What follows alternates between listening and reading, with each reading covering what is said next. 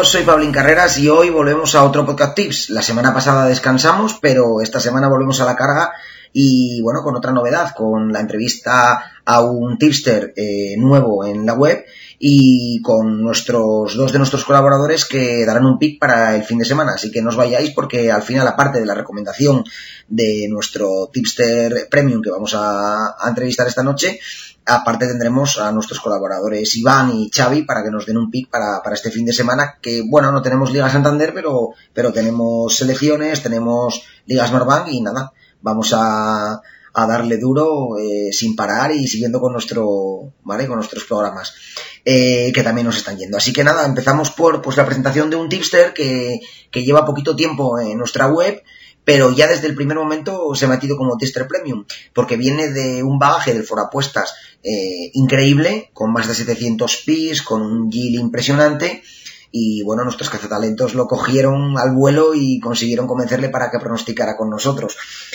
buenas noches, Fran. Hola, buenas noches, ¿qué hay? Vale, tenemos a, Fran que nos va a contar un poco, pues, pues un poco nos vas a contar pues los inicios, cómo empezaste en esto del mundo de las apuestas y cómo empezaste a pronosticar en foro apuestas y, de ahí ya iremos sacando información para ver cómo llegaste con nosotros a, a apuestes. Pero cómo empezó, cómo empezó Fran en este mundo.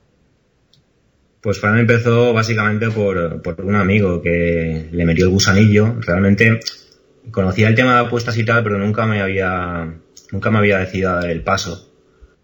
Lo único que pues, este buen amigo mío vino y me propuso hacernos una cuenta conjunta y él, que no tiene mucha idea, y yo, que más o menos, tampoco es que tuviera mucha en ese momento, estoy hablando de hace 10 años, pero sí que siempre me ha gustado el, fútbol en general y eh, las estadísticas y todo eso, entonces más o menos controlaba un poco más que él. Nos hicimos la cuenta y sin intención más que sacarnos algo de dinerillo pues para irnos de vacaciones o, ¿sabes? No dedicarnos a eso exclusivamente, sino simplemente como un hobby. A partir de ahí, pues al paso de los años, eh, me hice yo mi propia cuenta, aparte de ayudarle a él, y eh, buscando por internet, pues encontré el, foro apuestas, foro apuestas que me hice usuario y de ahí aprendí de mogollón de, de tipsters que había en ese momento, que la verdad es que de ellos fui sacando bastante, bastante información. De hecho, al principio pues empecé como todo el mundo, ¿no? Empiezas por Liga Española, te vas a Italiana, Alemana, tal, a grandes ligas y llega un momento que te das cuenta de que ahí no hay rentabilidad. Bueno, por lo menos para mí. Entonces ya vas bajando un poco, el, vas buscando rentabilidad en otras, en otras ligas de menos nivel, ¿no? De, donde hay una, una diferencia de nivel entre los equipos donde puedas sacar ese, ese, por así decirlo... Valor, digamos, ¿no? Sí, ese valor y, que Bet no está tan informado en esa, bueno, Bet y el resto de las casas no están tan informados en esas ligas como lo pueden estar, están más ajustadas las líneas en, las ligas fuertes. Y a partir de ahí, pues vas apostando y tal. En principio, en, apuest en fuera tenía usuario, pero no subía pronósticos. Simplemente estaba pues viendo y tal. De vez en cuando subía alguno, pero no, no tenía una regularidad hasta hace un par de años y medio o así más o menos, que ya me dices el usuario actual de, FRNB, que es, el que soy actualmente, y ya empecé a subir de manera más regular.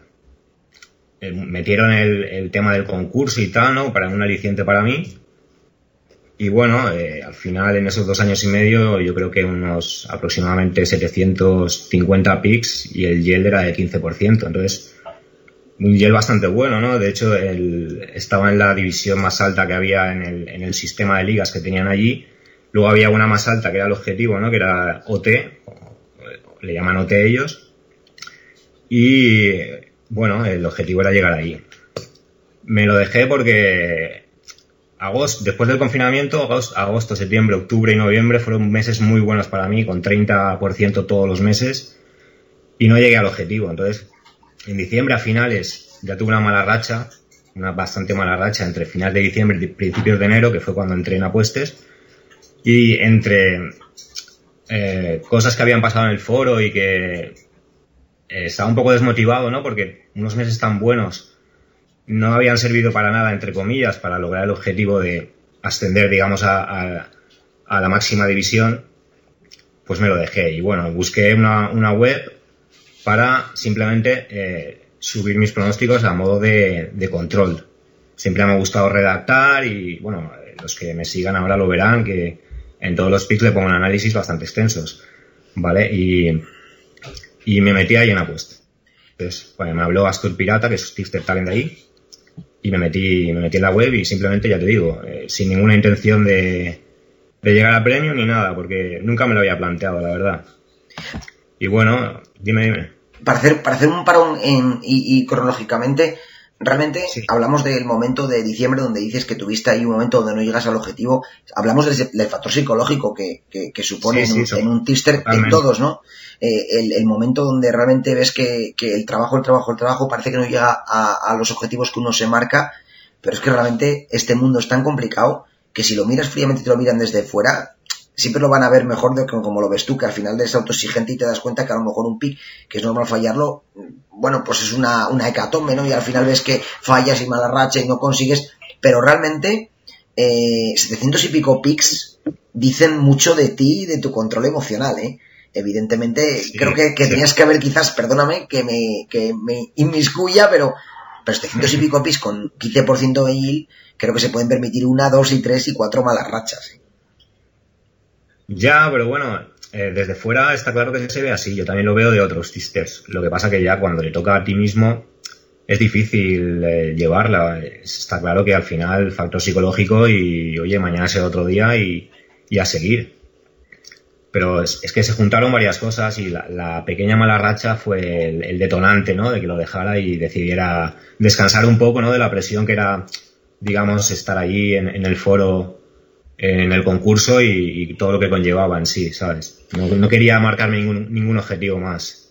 Y dices que te habló, simplemente subir por disfrutar y ya está. Exacto. Y dices que te habló Ostur Pirata, empezaste a, en apuestes y, bueno, igual 27 picks, dos rojos. Hablamos de unos números, si hablamos de la mala racha de diciembre, hablamos desde que llegaste a apuestes de una racha incontestable, pero escúchame, creo que irrepetible, ¿no? Porque 25 verdes, dos rojos. Yo diría que sí, vaya, o sea, la varianza al final lo va a dejar en su sitio, imagino, pero fue brutal porque dejé el, mismo día que dejé fuera apuestas, fuera apuestas, ese día por la mañana falló un pick y el de por la noche tenía pensado subirlo a, a, fuera apuestas. Lo dejé y lo subí a, apuestes. Y a partir de ahí, todos los demás apuestes. Y ese mes de enero es lo que tú dices, de 20 picks fallé dos. ¿Y te ha cambiado ahora mismo que eres un Tister Premium, porque realmente con tu bagaje directamente pasaste a, ser fichaje, bueno, Tister Talent, mejor dicho, para hablar con realmente propiedad, pero, pero pasaste a, una categoría realmente donde ya tienes unos clientes. Yo, de hecho, puedo decir que soy cliente y que estoy encantado de, tu servicio, pero eh, empezaste con unos clientes ya con un, bueno, pues empezamos un poco a lo mejor, pues no con los numerazos de cuando pronosticabas a lo mejor sin tener el premium, pero, pero realmente te ha cambiado un poco la manera de analizar o te ha cambiado un poco la perspectiva? ¿Cómo lo llevas ahora eh, desde que estás en apuestes como premio? ¿Te ha cambiado algo? La manera de trabajar no, porque es la misma. O sea, ya seas premium o free, yo siempre me... Cuando he subido algo, me lo he currado, ¿sabes?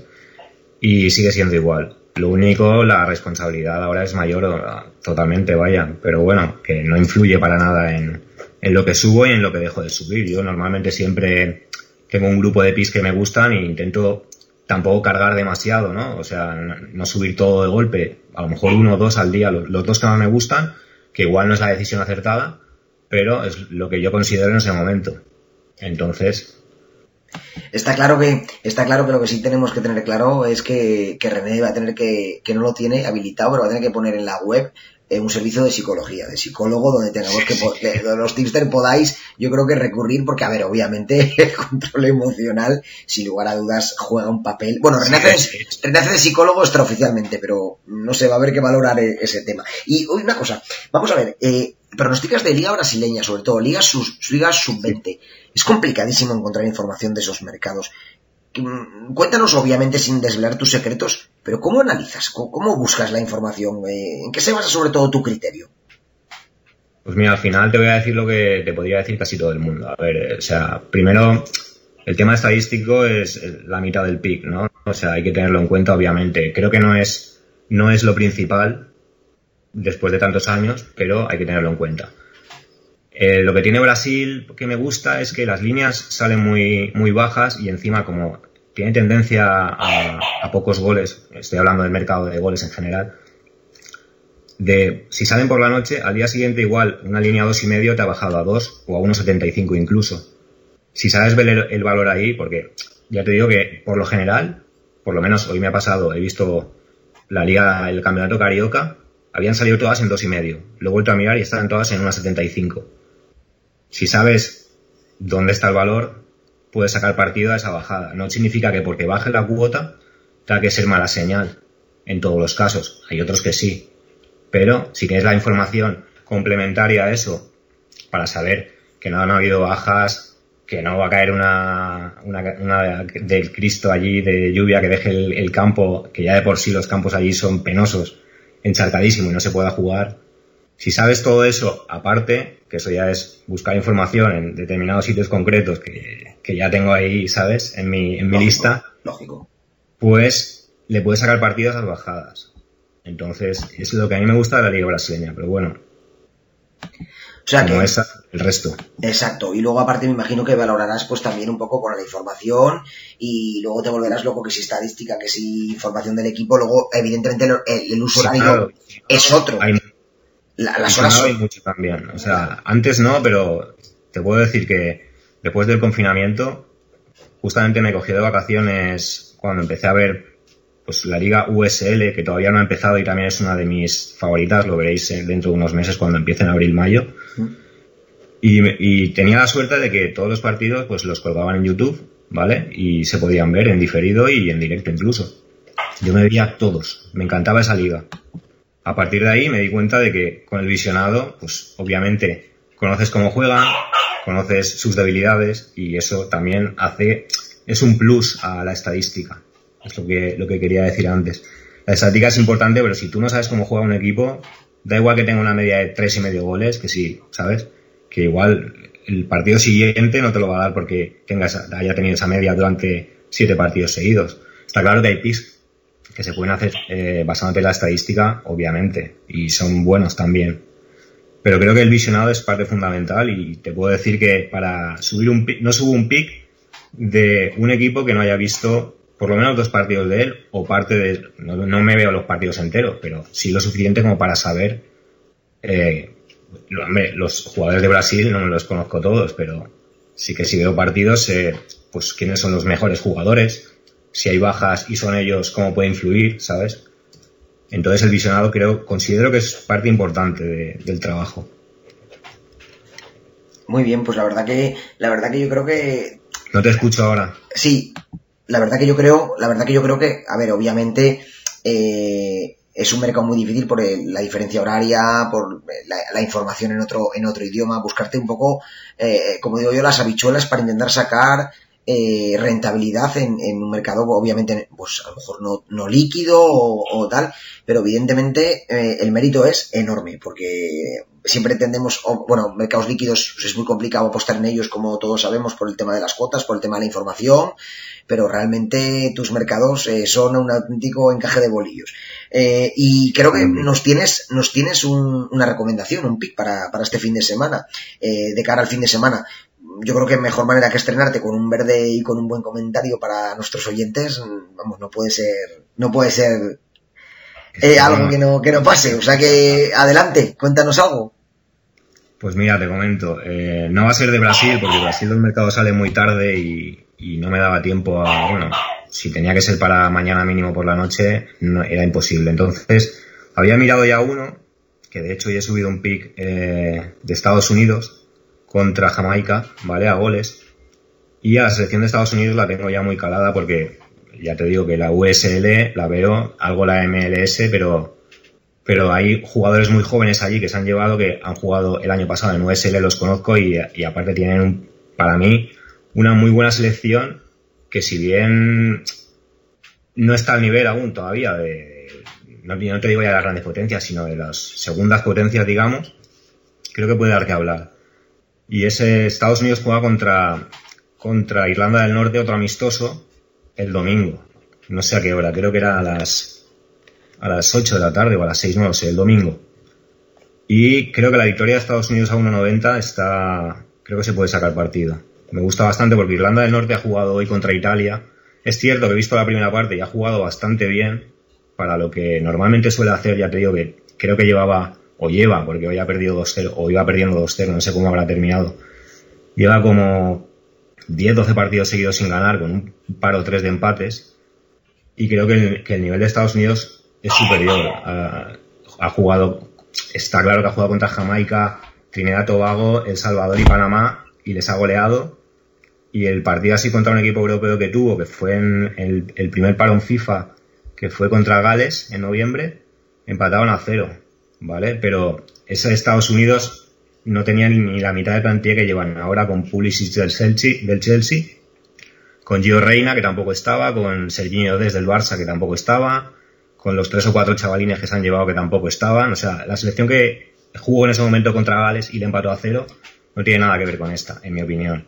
Entonces creo que la victoria de Estados Unidos a 1.90 tiene buen valor.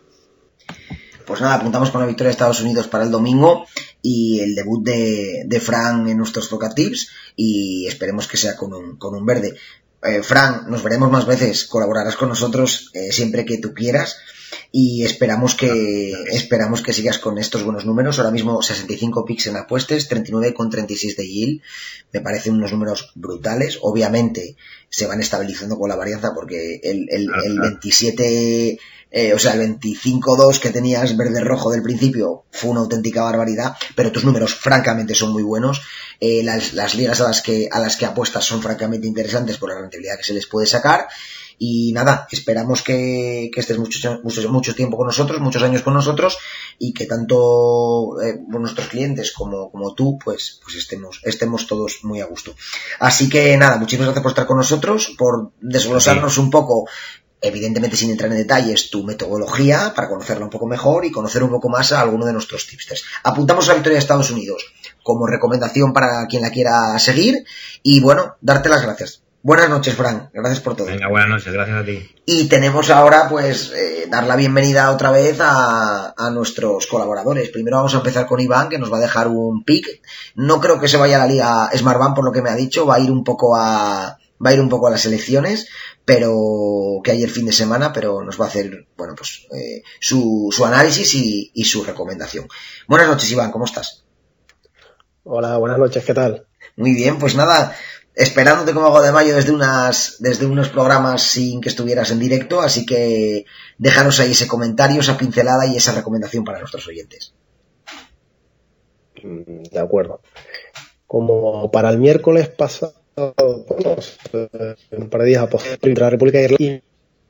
Debe ser una costumbre un poco extraña, que veo los partidos a los que apuesto, entonces hay que buscar enlaces, pues los busco. Pues di cuenta la selección de Serbia tiene una cosa muy, muy mala y otra muy, muy buena. Eh, defensivamente, la verdad es que tiene muchas carencias todavía, el entrenador es nuevo. Comentaba en la previa del partido que tenía que, que solo había entrado un par de veces, que tenía que todavía consultar al equipo y vi errores muy graves. De hecho, el segundo gol fue por una segundo gol de Irlanda, el partido quedó 3-2 para Serbia. Fue por una mala sesión a Dimitrovic. Eh, hay que tener en cuenta que Irlanda llevaba siete partidos sin marcar. Y vi un dato que me llamó muchísimo la atención, que entre todos los jugadores convocados, y eso que algunos tuvieron que dejar la convocatoria porque se había lesionado, a los que habían sustituido, entre todos, solo tres jugadores habían. Encima, dos de ellos estaban lesionados y otro al final quedó fuera de la convocatoria. Entonces, es una selección que tenga un juego tan simple, a base de balones largos y colgar balones, y que le hiciera dos goles a Serbia, pues me hace pensar que con Portugal, a Portugal que tiene, pues ya conocemos a Joao Félix, a Cristiano Ronaldo, pero tiene jugadores también buenos extremos como Bernardo Silva o Pedro Neto, gente que juega por dentro como Diego Llota o Bruno Fernández, le puede poner muchos problemas. Y luego lo que vi también de Serbia, que sí me gustó, eh, el entrenador reclamaba que Tadic fuera el líder del equipo. De hecho, lo han nombrado el capitán de la selección serbia. Y bueno, hizo un partidazo, tres asistencias. Luego Mitrovic entró a la segunda parte, el jugador del Fulham, y marcó dos goles en, bueno, muy seguidos. En poco, jugó menos de media hora y marcó dos goles, siendo el primero de ellos un auténtico golazo de vaselina. Entonces también cuenta con Blaovic, delantero de Fiorentina, que ha marcado varios goles en la Serie A esta temporada. Entonces, viendo los fallos defensivos que vi de, teniendo en cuenta los fallos defensivos que vi en Serbia, un equipo que ataca bastante y la calidad que presupongo, bueno, presupongo no, que tiene Portugal en ataque, a pesar de contra Azerbaiyán solo marcó un gol y encima fue en propia puerta. Pero claro, Azerbaiyán es una selección que te puede poner a 8 o 9 tíos para defender. Algo que Serbia no hace. Juega con una defensa de tres centrales, pero suele jugar muy abierto. Entonces espero que sea eso, un partido muy abierto y mi predicción o mi proposición es ir con el over 2,5 y medio a una cuota que estará rondando el 1,95. El partido se juega el sábado a las 8.45 de la noche.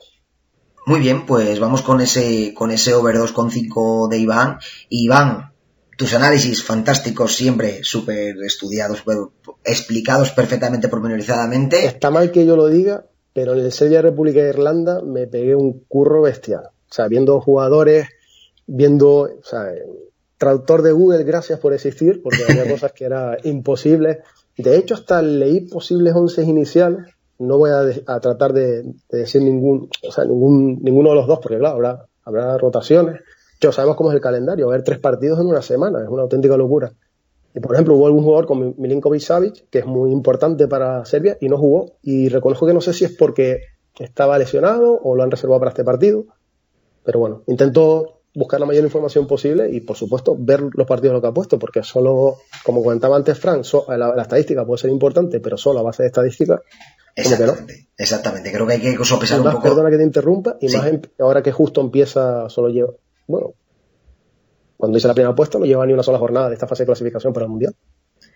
Exactamente, al final es lo que te decía, que la estadística es importante, pero como dato de apoyo, yo creo, ¿no? Puedes darle más o menos importancia en determinados partidos, porque obviamente creo que es interesante sopesarla, pero hay mucha información detrás que es muchísimo trabajo y que, y que puede dar la varianza hacia un lado o hacia otro. Está claro, no cabe ninguna duda. Pues Iván, muchísimas gracias por colaborar con nosotros otra noche más y esperamos que tener otro verde. Así que gracias por todo. Un saludo muy grande para Canarias, eso es. Y ahora nada, nos vamos a ir con Xavi, nuestro otro colaborador, que, nos va a lanzar otro, otro pick eh, también para, para el fin de semana. Buenas noches, Xavi. Hola, Pablín, ¿qué tal? ¿Cómo estamos? Bueno, encantado de estar otro día más con vosotros. Y nada, para, para esta semana nos vamos a ir al, al Cartagena Málaga de la Liga Smartbank, que se enfrentan el próximo sábado a partir de las ocho y media. Y bueno, el cuadro murciano que viene después de perder 2-0 en un partido clave por la salvación ante, ante el Albacete.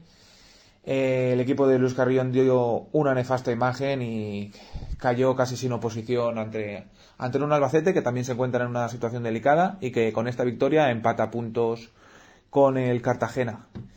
Ambos en descenso con 29 puntos. Eh, bueno, el, el equipo, el equipo albinegro no, no está encontrando, no está dando con la tecla. En los últimos seis partidos tan solo ha ganado uno, precisamente ante uno de los rivales de arriba, 1-0 ante el Leganés. Y bueno, eh, para, para, el partido de Málaga eh, se espera se espera que sea una auténtica final, ¿vale? El Málaga, por su parte, bueno, pues ya sabemos que la situación institucional no es buena, pero que Sergio Pellicer, un año más, está dando está dando este equipo alas, 41 eh, puntos, a 11 del descenso, a 8 del playoff. Eh, la semana pasada empataron contra el Tenerife, eh, suman 10 puntos en las últimas 5 jornadas. Aunque sí que es cierto que, cierto que el, el, equipo, el equipo andaluz viajará con, con muchas bajas para, para, el partido ante, ante el Cartagena. Se habla de 6, 7 jugadores, algunos de, de larga duración como, como Calero, otros en proceso de recuperación como Scassi, o, jugadores como David Lombán, por, que se han unido a la lista de bajas por, por coronavirus. Bueno, eh, sabemos que solo tiene 18 18 fichas, eh, Sergio Pellicer, y que normalmente está contando con jugadores canteranos y juveniles para, para enfrentarse a los, a, a, los equipos de la Liga Smartbank. Y bueno, yo para este partido voy a ir con el Cartagena, cubriendo eso sí el empate. Voy a dejar esta recomendación. Ahora mismo la cuota ronda sobre el par. 1,97 en, en Pinacle, 1,95 en Bedwin, pero bueno, en algunas casas de apuestas podemos encontrarlo al par. Eh,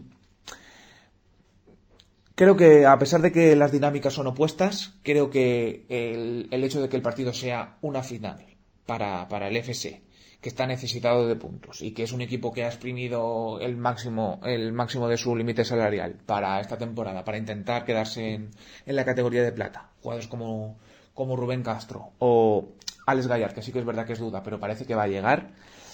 Y luego por su parte el Málaga, en una situación más cómoda, después de haber ganado tres de los últimos cinco partidos y con acumulación de minutos jugadores como Juan de o Yanis, centrocampista, Creo que, creo que me parece una apuesta interesante y voy a dejar esta recomendación para, para el podcast. Pues ahí tenemos el beat de Xavi, nuestro colaborador. Y nada, Xavi, darte las gracias y esperamos que, que también sea verde tu pronóstico. Muchas gracias por todo. Gracias, Pablín, por haberme invitado un día más. Y nada, vamos con ese Cartagena 0, Cartagena sin empate, a, a, a cuota 2 en Betway o a 1.97 en Pinacle Sports y a ver si tenemos suerte esta semana. Un saludo y gracias. Pues nada, hasta que llega el programa de esta semana. Esperamos que os haya gustado y esperamos que las tres recomendaciones de tanto de Fran como de Iván como de Xavi os hagan algo de dinero. Eh, la semana que viene volvemos con más sorpresas y novedades. Venga, muy buen fin de semana y que tengamos mucha suerte.